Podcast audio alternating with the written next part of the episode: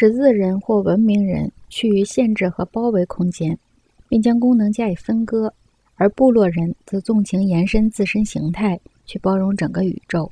部落人像宇宙器官一样行动，他把人体功能当作参与神力的形式。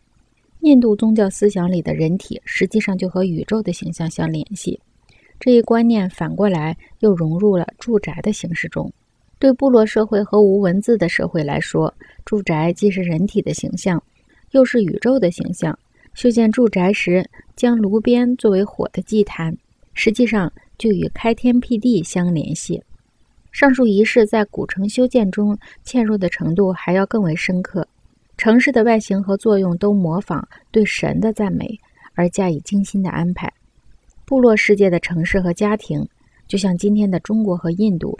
可以被视为言语神话和人类共同渴望的具体化。就是在我们当前的电力时代，许多人也渴望这一无所不包的策略，为自己分离的存在谋求意义。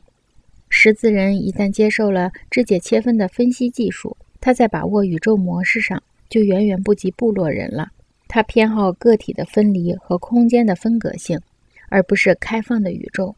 他不太倾向于把自己的身体当做宇宙的模本，不太可能把自己的住宅或任何别的传播媒介当成自己身体的延伸。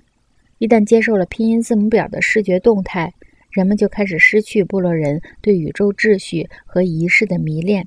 部落人认为，宇宙秩序和仪式在他们的身体器官及社会延伸中要循环往复的出现。然而，对宇宙的冷漠却可以培养对细枝末节和专门任务的强烈关注。这正是西方人独特的力量所在。专门化的人绝不犯小错，然而他走向的目标却是极大的谬误。